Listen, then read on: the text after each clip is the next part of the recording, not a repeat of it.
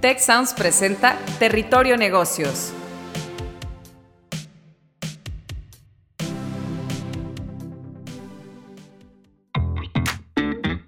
Ahora entramos a Territorio Negocios. Un espacio de diálogo y reflexión sobre las nuevas tendencias y transformaciones de los negocios en México, América Latina y el mundo. Yo soy Alicia Galindo. Yo soy Jaime Martínez y te damos la bienvenida al podcast de EGADE Business School y la Escuela de Negocios del Tecnológico de Monterrey. Hola a todos, bienvenidas y bienvenidos a un episodio más de Territorio Negocios. Muchísimas gracias por escucharnos y sumarse a la conversación con el hashtag Territorio Negocios. Y el día de hoy, en este episodio, tenemos un tema sumamente importante que yo creo que a todos nos ha pasado y vamos a platicar del burnout o el workaholism, que en otras palabras es esa adicción al trabajo. Entonces vamos a hablar de estas dos aristas completamente eh, relacionadas, diferentes y nos para discutir pues estos temas tan interesantes. Mariluz de la Parra, ella es fundadora y coach de negocios en cimientos empresariales y también es autora del libro La magia del descanso. También nos acompaña eh, otro invitado de lujo, profesor nuestro, él es Luis Miguel Román Lira, él es profesor de Administración y Comportamiento Organizacional en la Escuela de Negocios del Tecnológico de Monterrey en Campus León.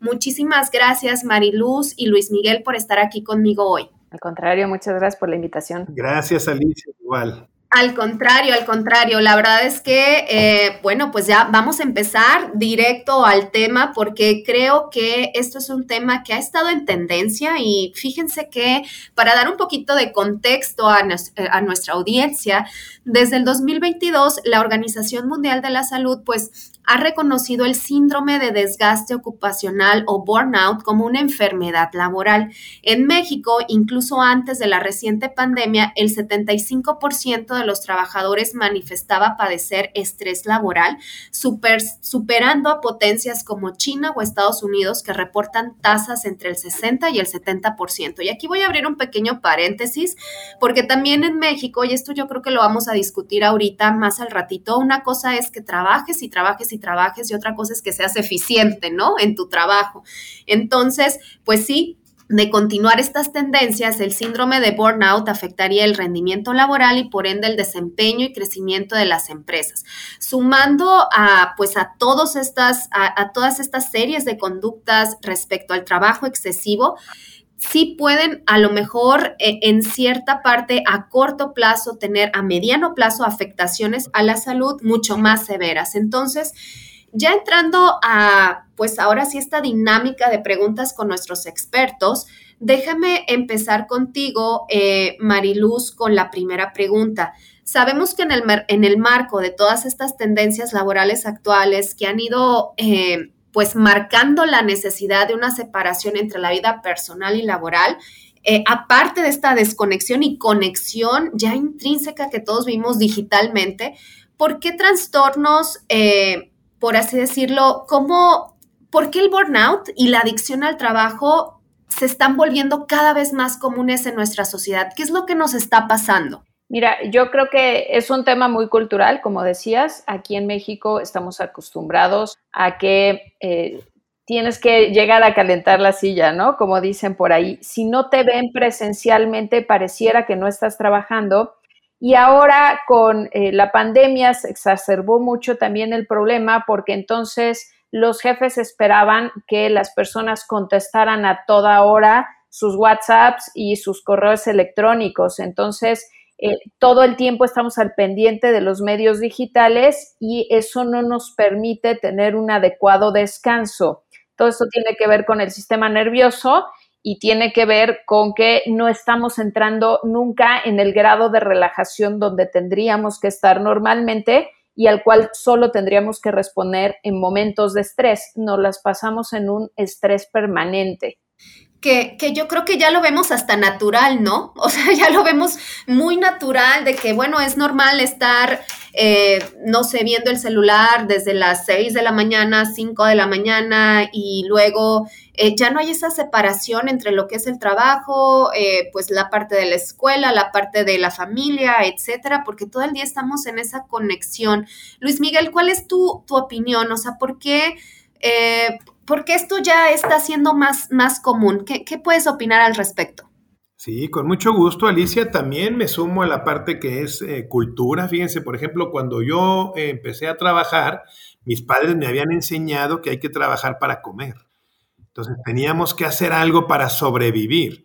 Y al entrar en las organizaciones, que es el ámbito en el que a mí eh, me encuentro ahora, todos los directores siempre quieren cada año mejores resultados pero hay varios factores que, no se contemplan como estar capacitado, por ejemplo. Me quieren que mejore, pero no me capacitan. O sea, ¿cómo le piden a una persona que logre resultados superiores si no eh, está capacitado? Entonces, en esa capacitación nos pasamos a veces mucho tiempo y ese tiempo se lo tenemos que quitar a otras a otras áreas, como bien mencionas, pues la familia o la parte del descanso y siempre queremos como estar comprometidos. Yo soy de 60 años, entonces nuestra generación era yo tengo que sacar esto y yo puedo solo, etcétera, Pero hay, hay varios elementos claves aquí, este, Alicia Mariluz, adelante. Sí, sí, definitivamente. Y, fíjate ahorita que tú, que tú eh, pones este, este mindset que antes pues se, decía, por así decirlo, ahorita eh, al tener yo la convivencia, no sé si les sucede a ustedes con sus, eh, bueno, en el caso nosotros, que somos profesores o el contacto con otras generaciones,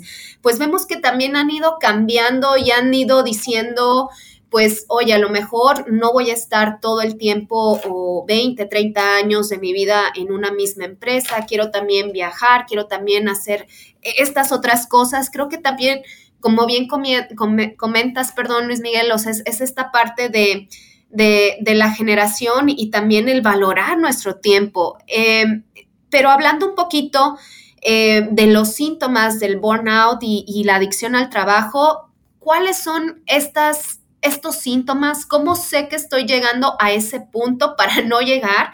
¿Cómo reconocer si padezco estos síntomas? No sé, eh, ahí Mariluz, eh, si quieras comentar sobre estos síntomas, cómo reconocerlos, cómo hacer un alto y decir, a ver, ya estoy pasándome de la rayita en esto, ¿qué puedo hacer para bajarlo? ¿Qué puedo hacer para mejorar? ¿Tú qué puedes opinar?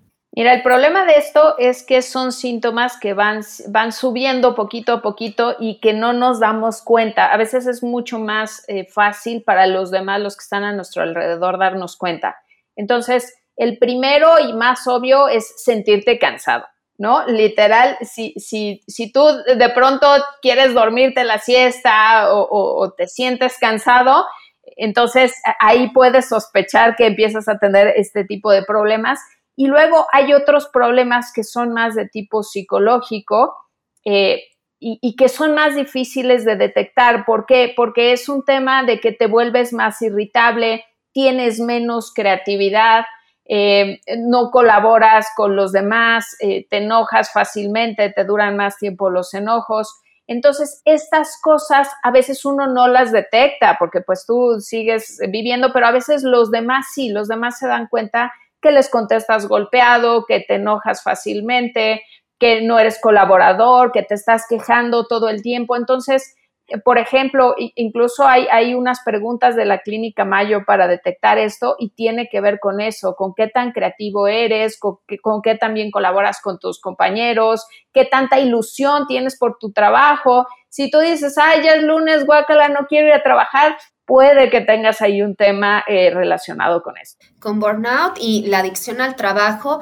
Y una pregunta, Luis Miguel, bueno, tú que has tenido experiencia también en, organizaciones, eh, ¿Cómo identificar estos síntomas? ¿Se pueden identificar, mejor dicho, es mi pregunta, en un equipo de trabajo? O sea, ¿se puede tener esto, se, puede contagiar, por así decirlo, esta actitud? O sea, ¿es posible o no? Bueno, yo tengo dos tipos de experiencia. La primera personal, eh, Alicia, con el modelo Tech 21, yo quería saberlo todo. Yo quería estar en todos los grupos, con todos los profesores. Ay, estamos igual, Luis Miguel. hay que poner atención a lo que nos dijo Mariluz porque no nos damos cuenta.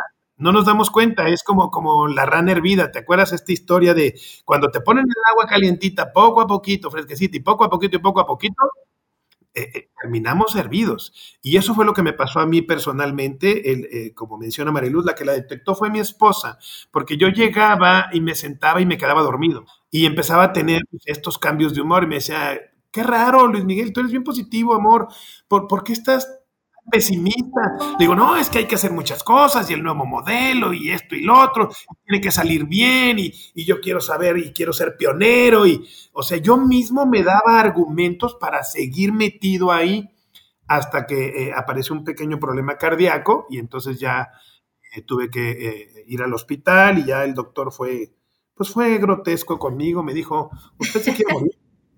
dije, no, ¿cómo me dice eso? Sí, claro, claro. Dijo, está usted haciendo lo necesario para. Eh, respecto a los equipos, se debe de observar en el rendimiento de los colaboradores y en el mal humor.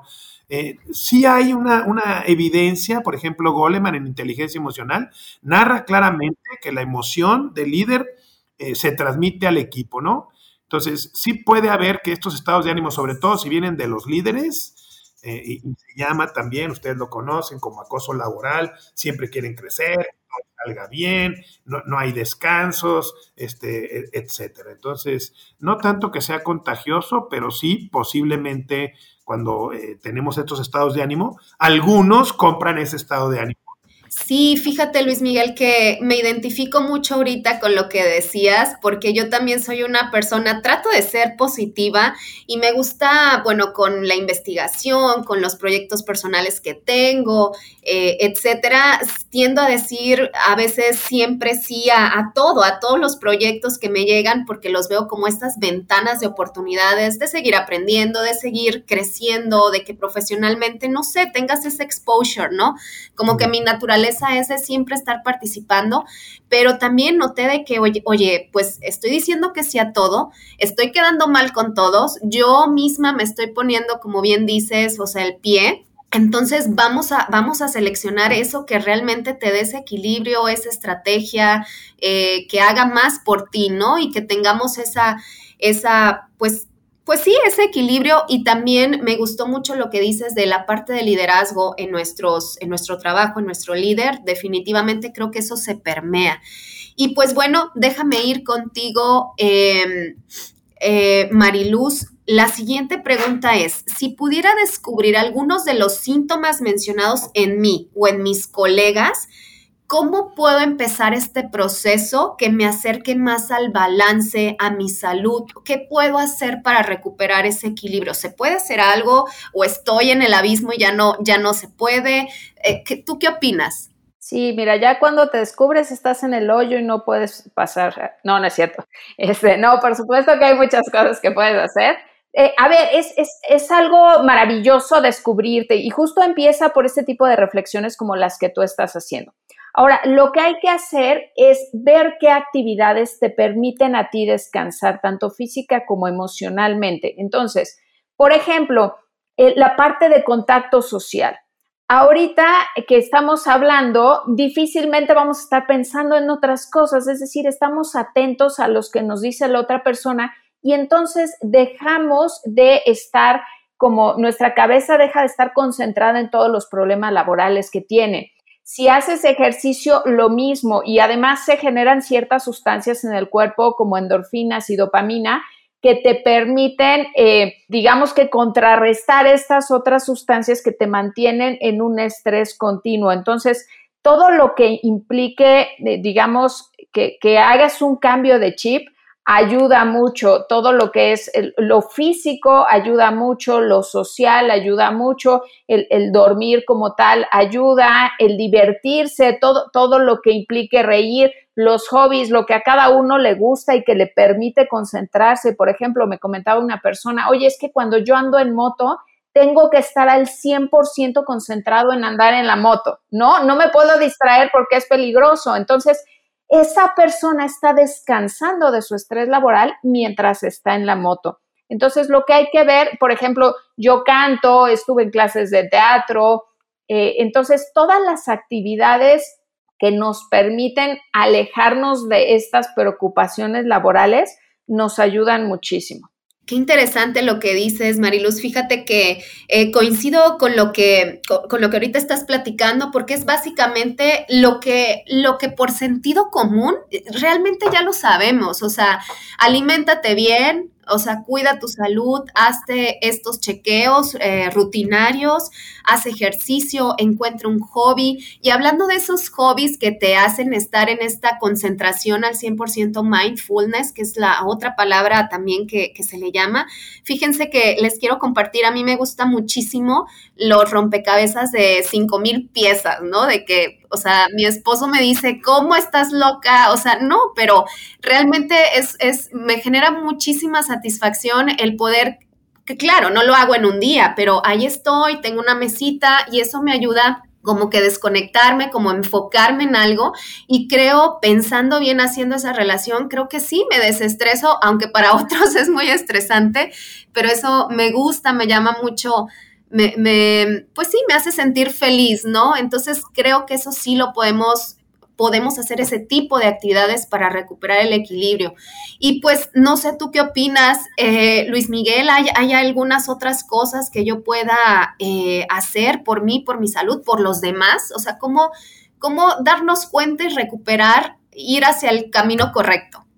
Bueno, pues yo escuchándoles y viviendo mi propia experiencia, eh, eh, haciendo este tipo de programas, este tipo de diálogos, estas conversaciones, porque yo en retrospectiva, por eso se llama adicción al trabajo, solo pensaba en el trabajo. Yo, yo hacía deporte, yo convivía con la familia, yo tenía eh, sesiones de oración, todo como que se lo fui quitando. O sea, ahorita, y, yo me, me, me, argumentaba, pues, este, como que así lo viví. Dijeron, oigan, es que tenemos que dedicarle tiempo a esto porque tienes que hacer como era antes y el nuevo modelo. Entonces, eso era incorporar tiempos que no teníamos. tienes que capacitarte acá y tienes que capacitarte allá y tienes que tener reuniones con aquellos y con estos y, tienes que tener diálogos y evaluaciones y, y todo ese tiempo se lo fui quitando a las otras actividades sin darme cuenta como que era, era, era la prioridad pero como decían ahorita, aunque en, ejemplo inverso, se convirtió en lo único. Y, ahí fue donde yo creo, como bien señaló Mariluz, no, no me daba cuenta, de veras. Este, yo decía, pues estoy cansado porque es normal, porque estamos con el nuevo modelo, ¿no? Pero eran las dos cosas, era el modelo anterior y este modelo, y yo invitaría. ¿Qué me recomendó el doctor? Volver a lo que hacíamos. A veces ni desayunaba o comía muy poco. Entonces, Oye, no, recuerda tus actividades, tu yo integral, este, detente o deténganse. Entonces, coincido con lo que dicen ustedes, pero no nos damos cuenta. Entonces, yo creo que estas pláticas nos ayudan a que si alguien está haciendo esto, de enfocarse en una sola cosa, eso no es una buena señal. Exacto, y, yo creo que la realización de una persona, y esto es mi punto de vista eh, de Alicia, por así decirlo, pues no se mide en qué tantas horas trabajas o cuántos ah, méritos tengas, por así decirlo, sino hay otras cosas como la familia, como tu superación personal, como el, estar tranquilo, el, poder dormir tranquilo en la noche y, descansar, sentirte pleno, sentirte pues lleno de todo lo que has logrado, ¿no? Y, poco a poco, y, yo creo que vamos a estar siempre eh, en, este proceso de cambio, en este proceso de, de tener retos, hay que nada más verlos con tranquilidad, separar problemas, dividir eh, como en el libro del arte de la guerra, es mejor separar el problema e irlos atendiendo poco a poco y pues bueno, poder recuperar este equilibrio. Y pues bueno, en materia de prevención, eh, ¿qué podrían hacer las empresas para anticiparse a estos padecimientos en sus trabajadores? ¿Cómo se puede blindar la fuerza laboral de estos fenómenos que, que la afectan para que no sea un mal, por así decirlo, en, dentro de la empresa? Ahí los líderes, ¿qué tendrían que hacer? Mariluz, ¿qué nos puedes recomendar? Mira, las empresas pueden hacer muchísimas cosas, desde poner políticas de horarios, ¿no? De, cuidar realmente que las actividades laborales empiecen y terminen a cierta hora. Hay empresas incluso que tienen prohibido mandar correos electrónicos, por ejemplo, después de las seis de la tarde, ¿no? Y si tú lo mandas, te regañan. Entonces, ese tipo de cosas ayudan mucho, pero también ayuda mucho cuando la empresa hace actividades, por ejemplo, empresas que tienen gimnasios, que hacen actividades, por ejemplo, me han tocado torneos de fútbol, de boliche, eh, que, lo fomentan ahí mismo porque justo hacen esta parte de, decir, oye, eh, no solo es importante el trabajo, actividades incluso con la familia que hacen las empresas y hay empresas que incluso han ido más allá y han puesto eh, herramientas de inteligencia emocional, ¿no? Ahí este, mencionaba Luis el libro de Goleman, ahí de hecho él, él menciona varias pero el decir, oye, ¿sabes qué? Cada X tiempo vamos a pararnos, a movernos, a, estirarnos, a respirar, el tema de respirar, el tema, esta cuestión del mindfulness, que, no, es, no es otra cosa más que estar atentos a lo que siente mi cuerpo mientras estoy haciendo una actividad,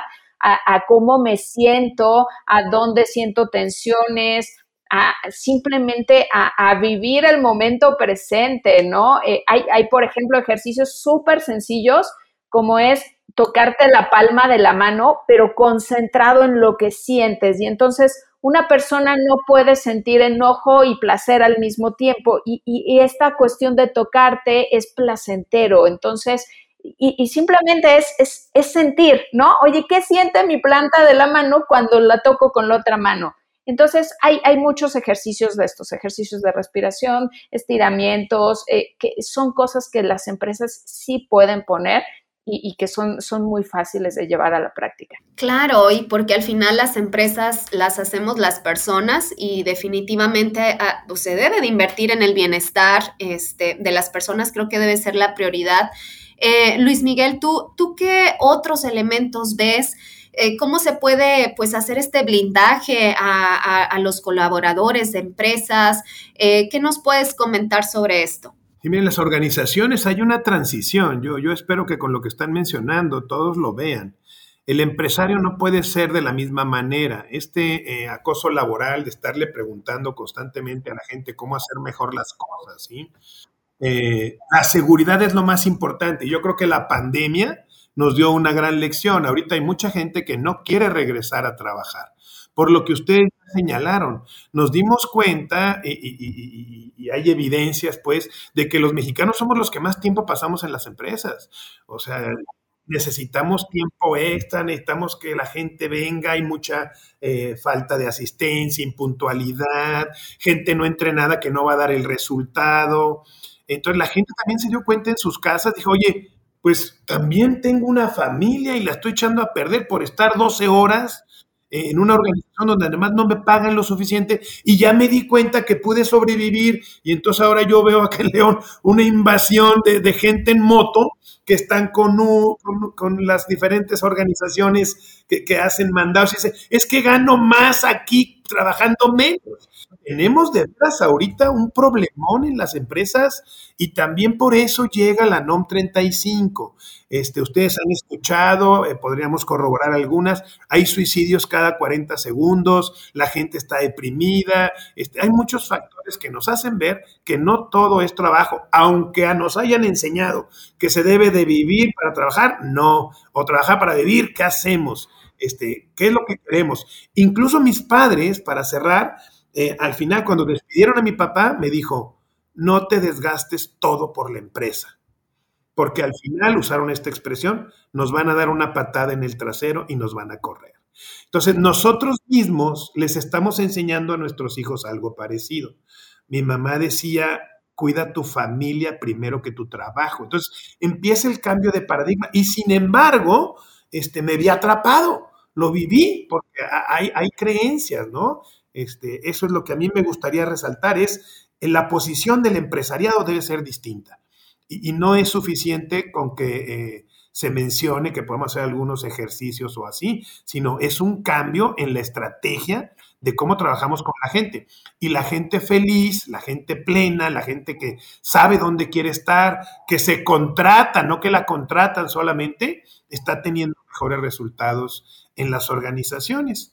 y, por ahí me iría yo, este, Mariluz, Alicia. Sí, definitivamente concuerdo contigo. Una persona que es feliz en lo que hace, que disfruta el ir a, trabajar, nos volvemos más productivos, disfrutamos lo que hacemos.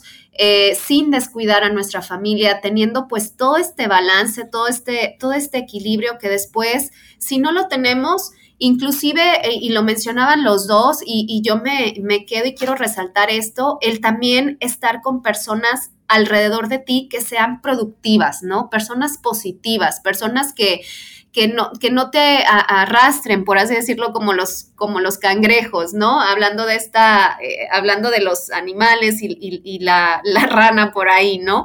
Pero tener este tipo de, amistades, de, colaboradores a tu lado que, sientan esa misma emoción y que te contagien todo lo, todo, lo bueno. Yo creo que eso es algo también que se debe de, de rescatar y pues bueno, Em, es un tema muy interesante. Yo les agradezco infinitamente a los dos que hayan estado aquí. Mariluz, ¿con qué te quedas del programa? ¿Con qué te quedas de este tema? Eh, una recomendación general para los que nos escuchan. Créeme que voy a hacer el ejercicio que nos diste. Ojalá existan más y pues también voy a leer tu libro, eh, que es La magia del descanso. Me interesa muchísimo. con, qué, ¿Con qué recomendaciones nos dejas, Mariluz, por favor? Mira, muchas gracias. Yo, yo me quedé pensando en, la respuesta que dio Luis y en la pregunta que hacías de si es contagioso y, llegué a la conclusión de, de, que yo no quiero ser alguien que contagie. ¿A qué me refiero? Alguien que está exigiendo a los demás que den más y más y más y más y que, y que no se dé cuenta, sino quiero ser alguien al revés, que, ayude a, sanar a los demás, ¿no? Entonces, en cuidar mucho eso, en que yo no contagie, que no contagie con, con mis malos comentarios, con mi mal humor, y por otro lado, que no contagie eh, exigiendo más de lo que eh, buenamente se, se puede y se debe hacer una persona productiva en sus ocho horas diarias. Definitivamente, muy buen punto. Luis, Luis Miguel, ¿con qué te quedas? Eh, ¿Algunas recomendaciones generales, algún pensamiento con el que quieras cerrar, Luis? Sí, organizacionalmente creo que debemos de pasar del paradigma de la competencia, de que nos educaron a ser muy competitivos, a ganar, perder, ganar, perder, yo soy mejor que tú, este, y pasar a una cultura de colaboración, de familia, de comunidad, de eh, a lo mejor yo no puedo solo todo, pero juntos podemos más que yo solo. E, estos principios de juntos somos más poderosos que separados, de, saber de veras colaborar, trabajar en equipo, como señalabas tú y señala también eh, Mariluz, el complementarnos, el apoyarnos. Yo no tengo que ser el mejor en todo lo que hago hay cosas en las que no puedo ser el mejor y reconocer que hay otras personas con las que me puedo complementar.